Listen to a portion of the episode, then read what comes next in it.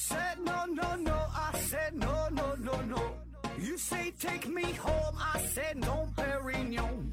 You said no, no, no, I said no, no, no, no. No, no, no, no.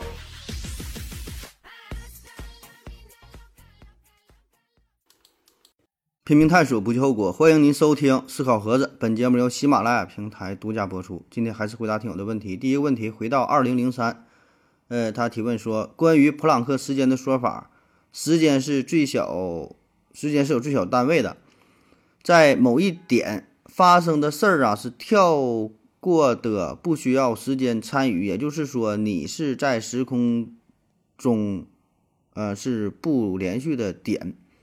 你是从 A 跳跃到 B 这个过程不需要时间，这个点足够足够密集，导致你认为它们是一条直线啊？这个解释对不对？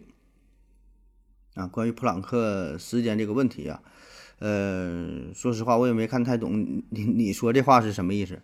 然后呢，对于普朗克时间呢，我自己呢本身也不理解哈，所以呢，你说这个事儿是不是？对于普朗克时间的解释，那我就是完全不知道，是吧？就是你说的是 A 啊，完另外一个问题是 B 哈，我对 A 和 B 都不了解。那么你问 A 是不是 B，那我我也不知道 A 是不是 B，对吧？我就瞎解释一下哈，嗯，我解释完估计你也听不懂啊。关于普朗克时间，那普朗克时间呢，就等于普朗克长度再除以光速，大约呢是十的负四十三次方秒啊，这么长时间啊，就非常非常短的一个时间间隔。这个是任何物理过程当中所能允许的最小时间，啊，反正非常短嘛。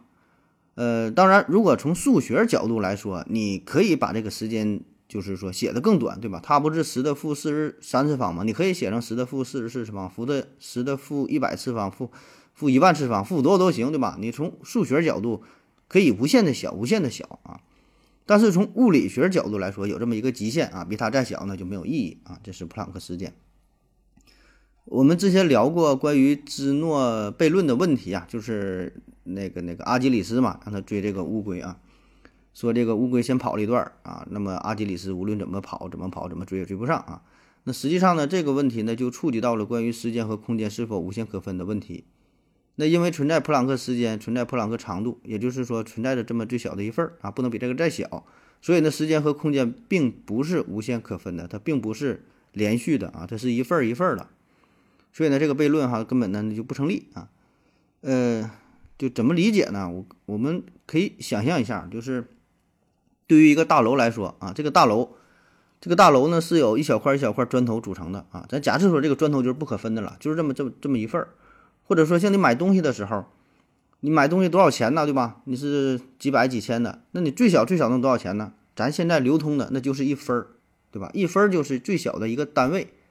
你买任何一个东西都是一分钱的整数倍啊，理论上是这样的，对吧？没有比一分更小的。当然，它有什么几厘什么的是以前的啊。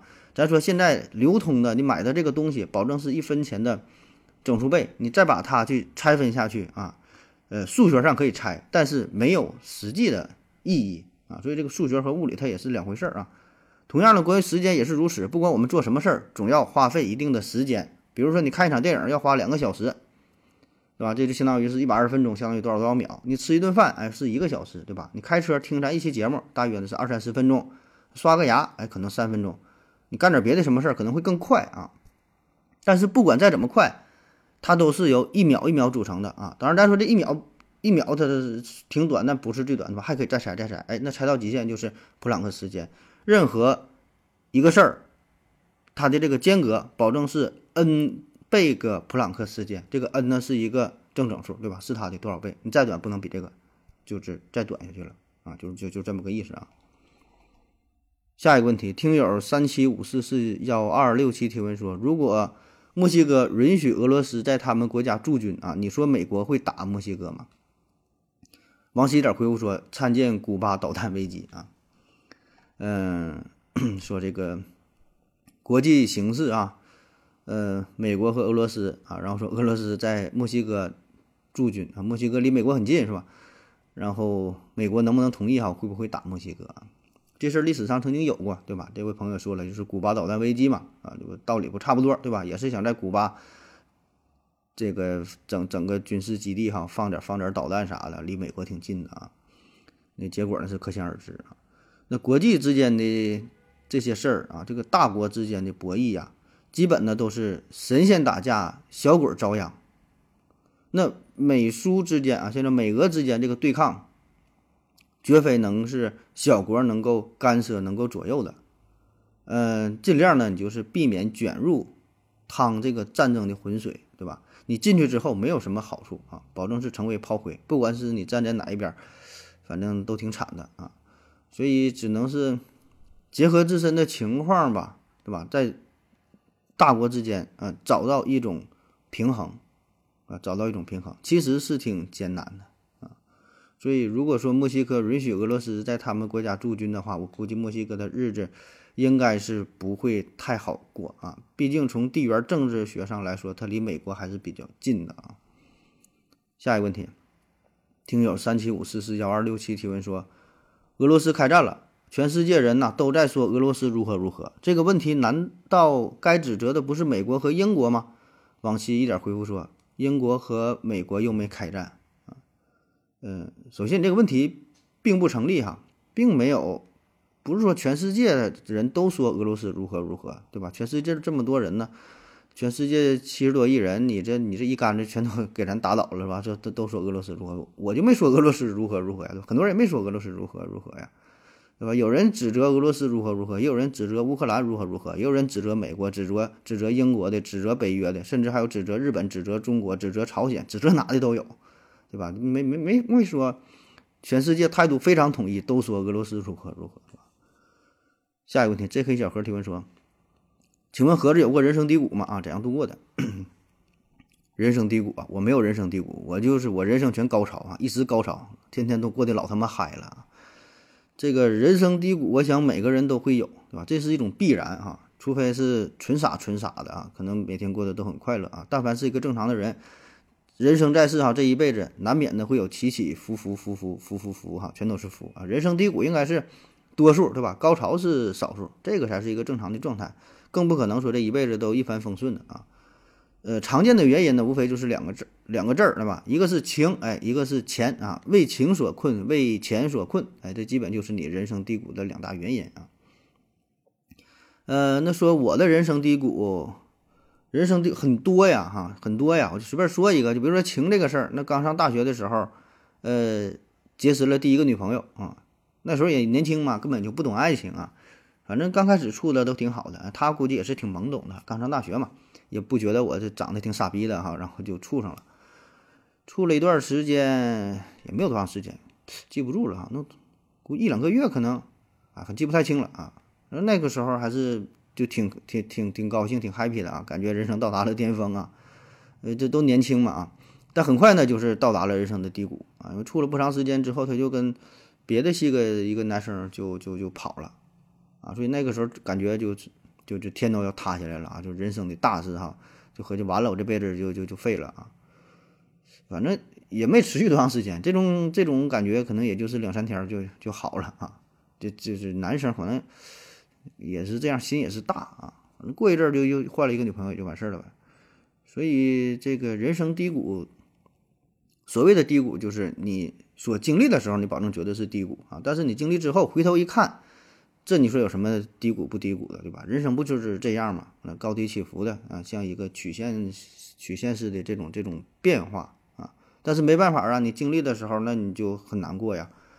所以怎么能够走出低谷啊？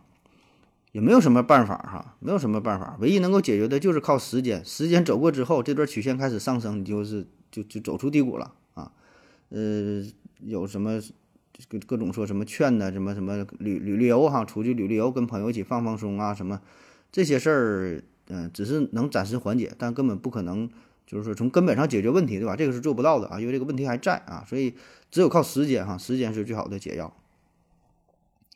下一个问题，哪吒自制偶粉提问说：你好，请问如果回到秦朝完成载人登月啊，需要哪些步骤？需要多久？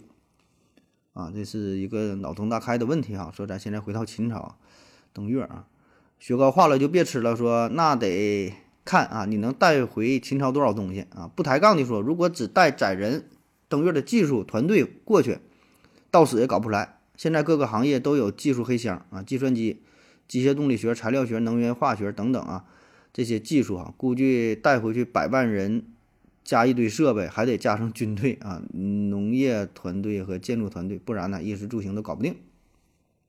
王希点回复说呢，现在呃需要存在到现在，然后美国技术输入。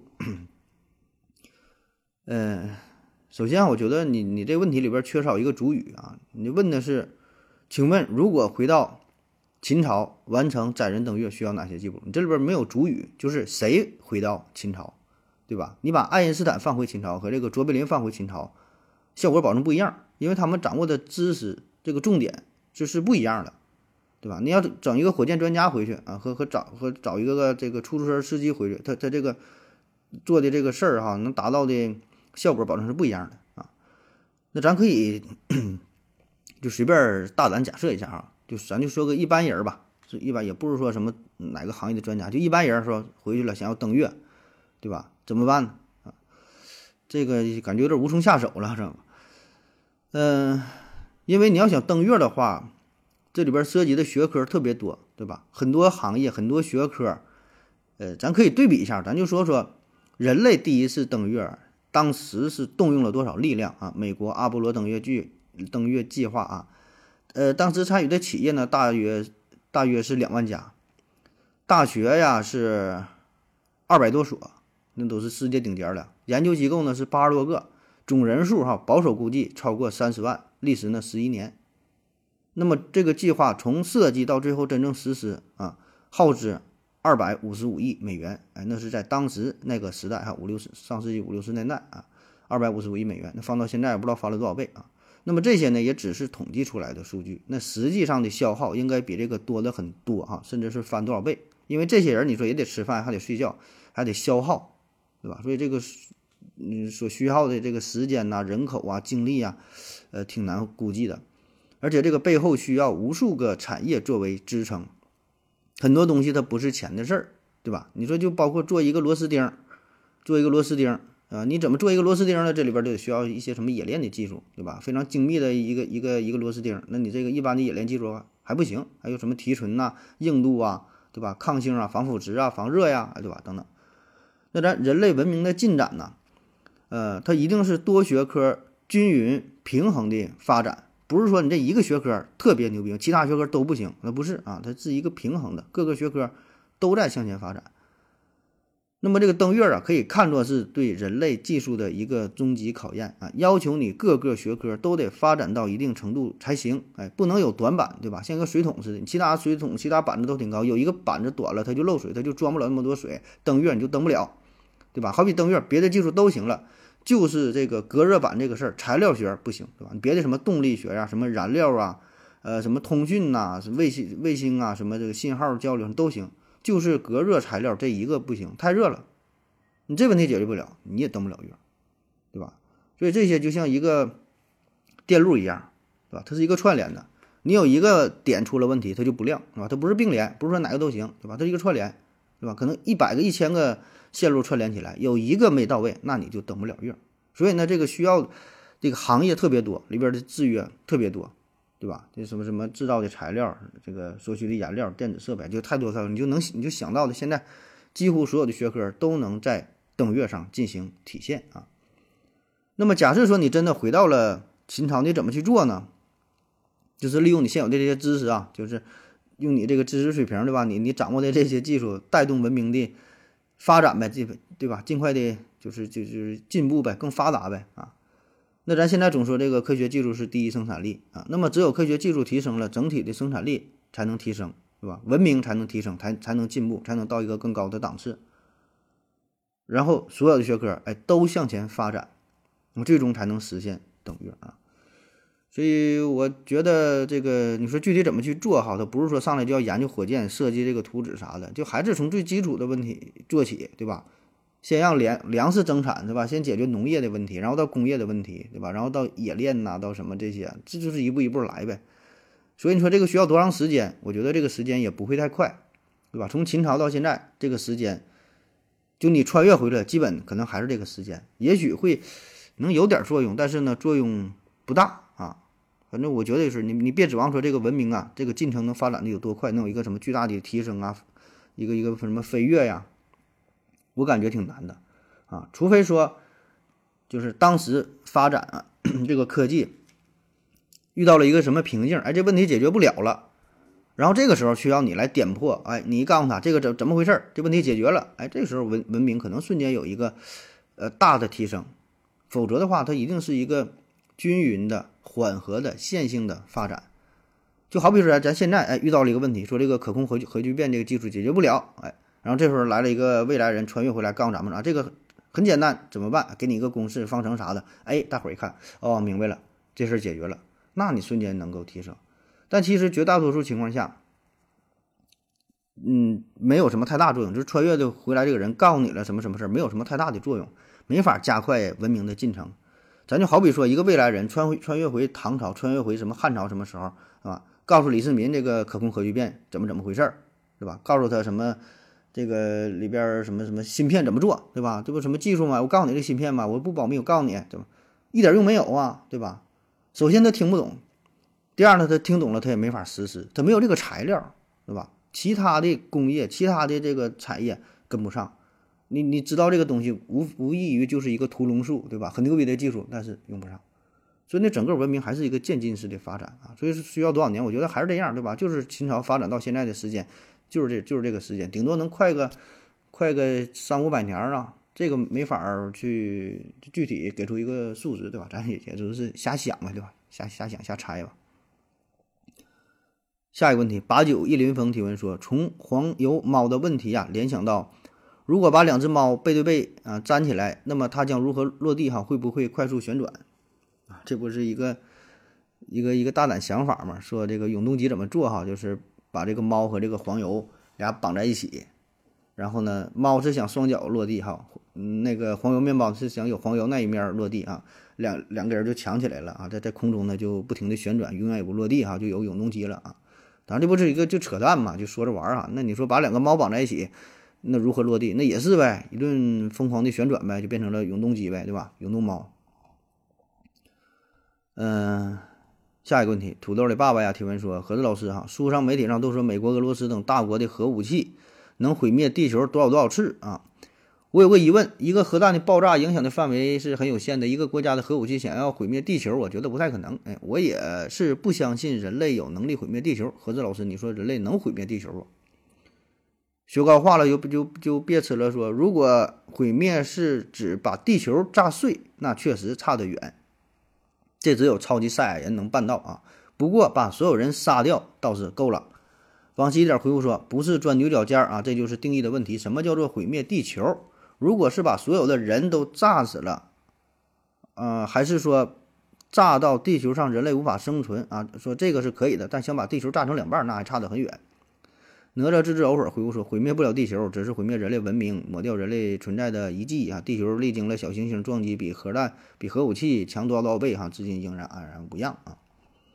啊，这就是毁灭地球和毁灭人类的一个差别。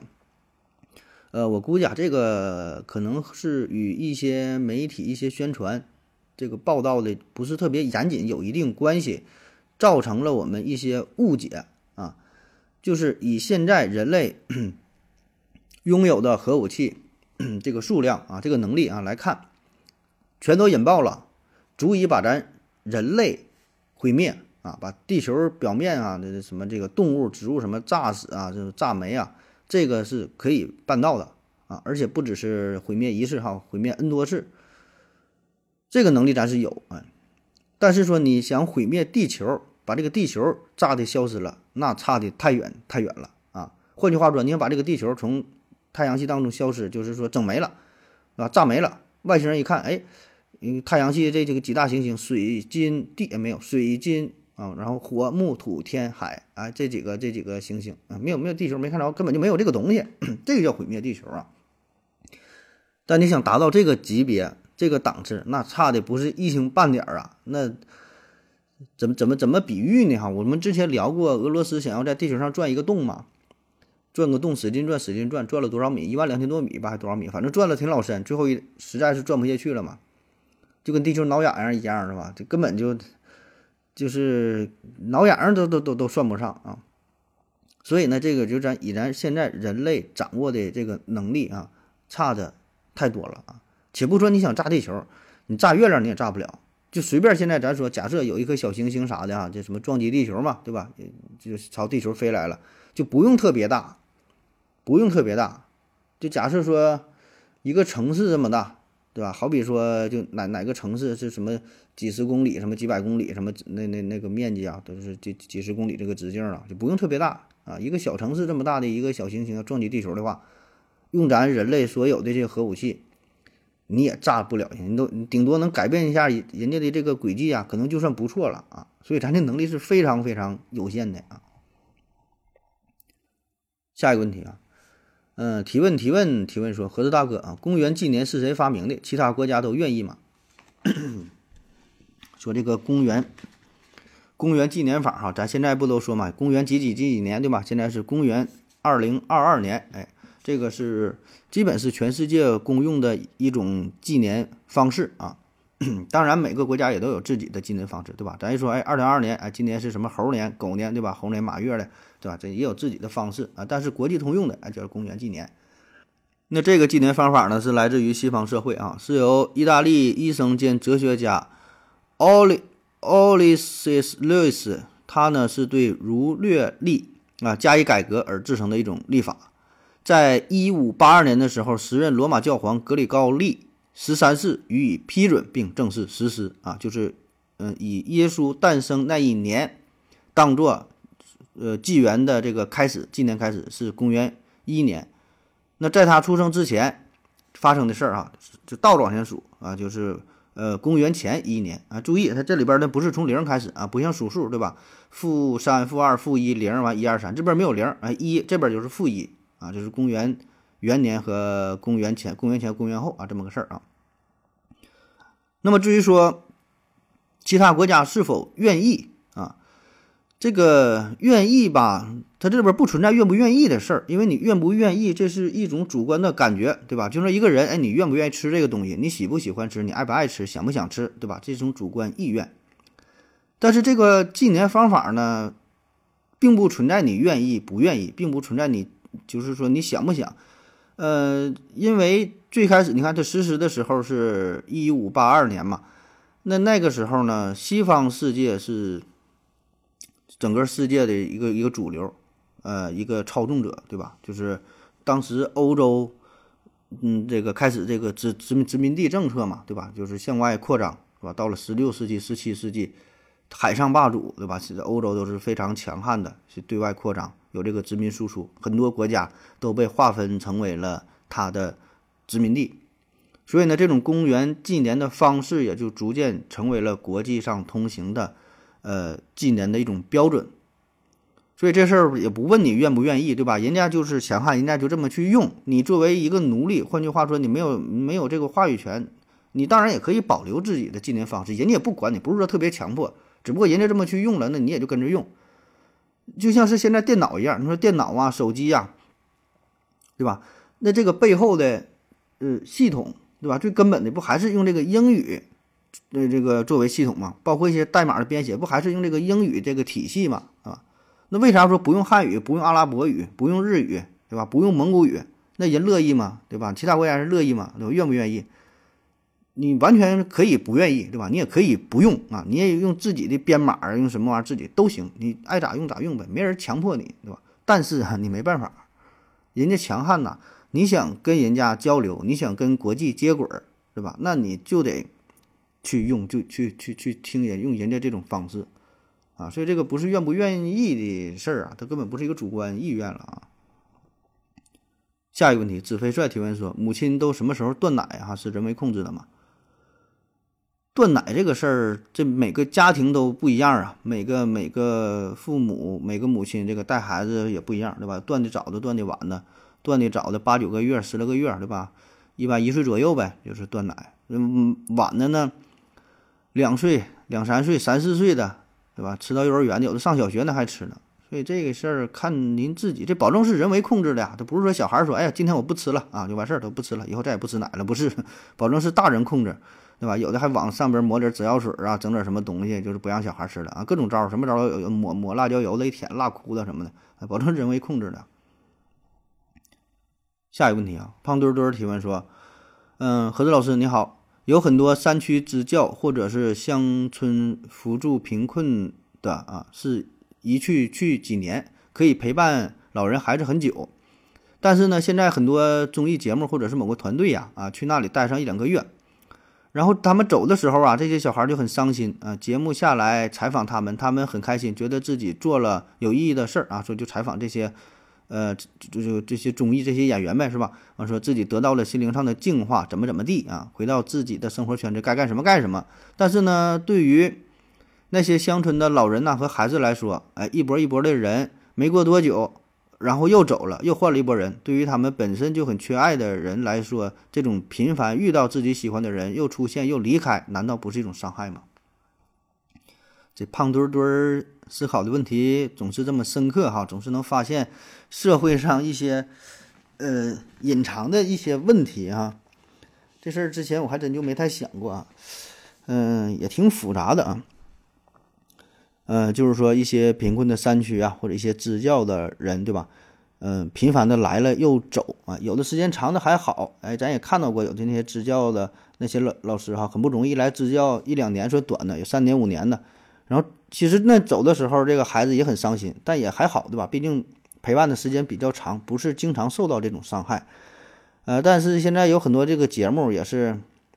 就是用的这种办法吧，你说为了做综艺哈，然后去那会儿待个三天五天的啊，体验一下生活，整个景啊，然后教教孩子，然后走了，孩子挺舍不得是吧？嗯，这个算不算伤害？那保证算伤害呀，对吧？对小孩来说，我觉得这种伤害还挺大的呢。这小孩也不成熟啊，什么事儿也不太懂，对吧？你看，哎呀，这阿姨挺好的，大姐姐挺好的，又又走了，那保证算伤害。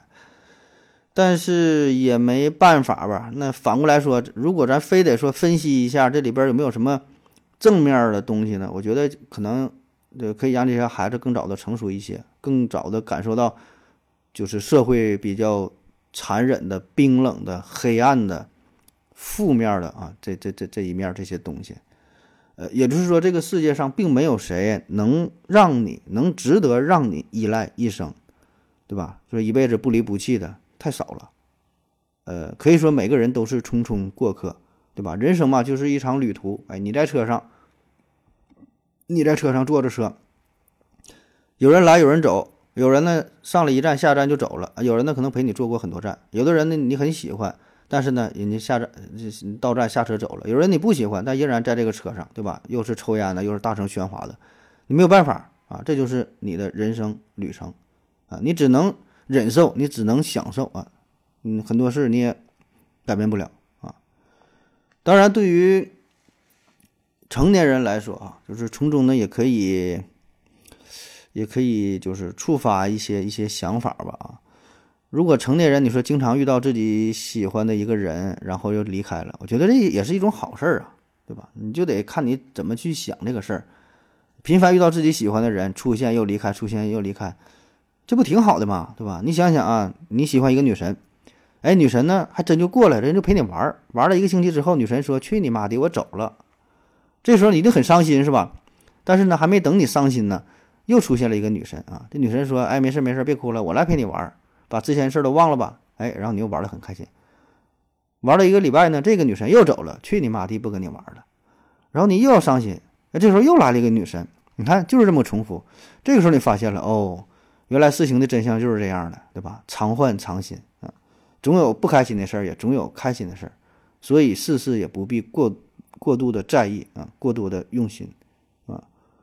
当然，这事儿经历多了之后，你自己呢也会变成一个非常冷酷无情的人，也很难再吐露自己的心声，也很难再真正的去爱一个人啊。只是慢慢学会了放纵自我，而很难再。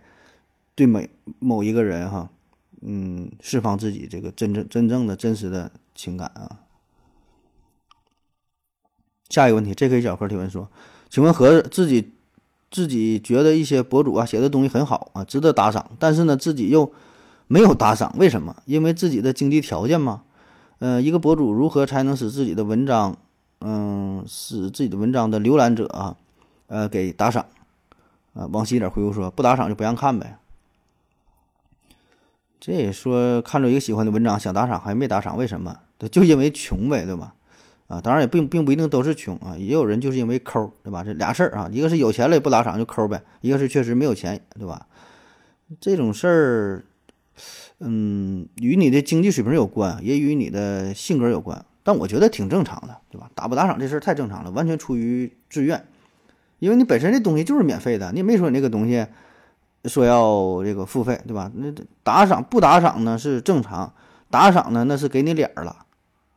对吧？你本身这东西是免费的，我我为啥要给你钱呢？你不这不是免费的东西吗？对吧？就像咱做节目，你本来就是免费的节目，我为啥要给你打赏？对吧？